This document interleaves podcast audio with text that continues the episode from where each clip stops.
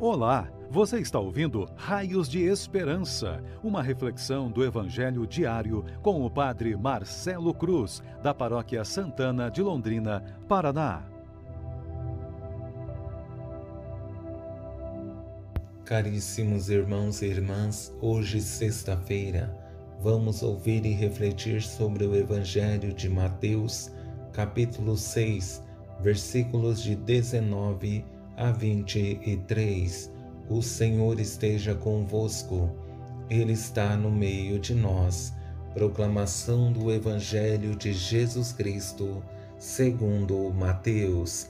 Glória a vós, Senhor. Naquele tempo, disse Jesus a seus discípulos: Não junteis tesouro aqui na terra, onde a traça e a ferrugem destrói, e os ladrões assaltam e roubam. Ao contrário, Juntai para vós tesouro no céu, onde nem a traça e a ferrugem destrói, nem os ladrões assaltam e roubam, porque onde está o teu tesouro, aí estará também o teu coração. O olho é a lâmpada do corpo. Se o teu olho é sadio, todo o teu corpo ficará iluminado.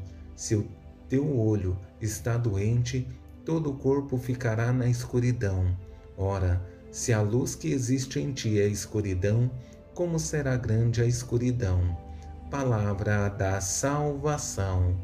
Glória a vós, Senhor. Caríssimos irmãos e irmãs, este tempo que estamos vivendo é para percebermos que, mesmo diante dos desafios da nossa vida, sempre teremos a graça de Deus nos acompanhando, para que em momento algum desanimemos mas tenhamos a certeza de seu amor presente em nós. A cada dia que passa, percebemos de forma mais consistente que o Senhor está ao nosso lado, principalmente porque, diante do sofrimento que temos enfrentado, com parentes e amigos sofrendo de alguma enfermidade ou até partindo, continuamos o nosso caminho. Sofremos com aqueles que estão enfrentando doenças, Choramos por nossos parentes e amigos que partiram, mas sabemos que não podemos desanimar, porque temos a certeza que Deus está ao nosso lado, nos consolando e sendo o nosso socorro. Tendo em vista que estamos falando dos desafios que enfrentamos nesse tempo e sabendo das exigências do Evangelho que ouvimos, vou conduzir nossa reflexão a partir de três palavras que nos ajudarão em nossa caminhada de fé e serão para nós raios de esperança. A primeira palavra é conselho, a segunda, verdade e a terceira, sensibilidade. Sabemos que a palavra de Deus sempre tem muito a nos ensinar e Jesus, com essa primeira frase, que tem como pano de fundo a palavra conselho, nos ajuda a perceber o que é essencial para a nossa vida para não nos perdermos no caminho que estamos trilhando. Não junteis tesouro aqui na terra, onde a traça e a ferrugem destrói, e os ladrões assaltam e roubam. Ao contrário, juntai para vós tesouro nos céus, onde nem a traça e a ferrugem destrói, nem os ladrões assaltam e roubam. Precisamos nos prender naquilo que é essencial. Por isso, o nosso maior tesouro não é perecível. O que conquistamos nessa vida provisoriamente é bom, mas com o tempo vai se perder ou não ficará conosco para sempre, porque um dia vamos partir. Mas se queremos um tesouro que não se acaba, precisamos nos prender ao que verdadeiramente dá sentido à vida. Por isso, todo o bem que fazemos para os outros e em nossa caminhada de fé nos fará feliz e teremos um dia a graça de contemplarmos a face do nosso Deus.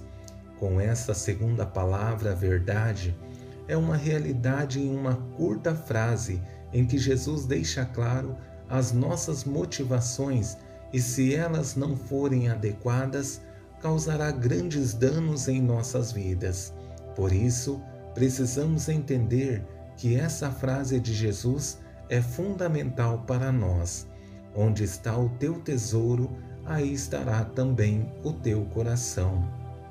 Uma pequena frase que deveria nos levar a perder muito tempo para pensar e rever nossas escolhas, as prioridades que temos em nossas vidas, e somente uma pessoa que tem Deus como centro de sua vida consegue fazer um caminho que vale a pena.